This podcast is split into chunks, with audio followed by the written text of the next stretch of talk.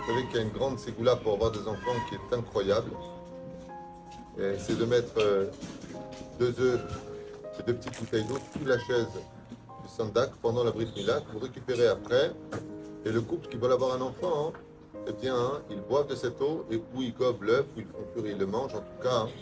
c'est une ségoula qui, euh, qui est incroyable. Je l'avais fait pour ma belle-fille.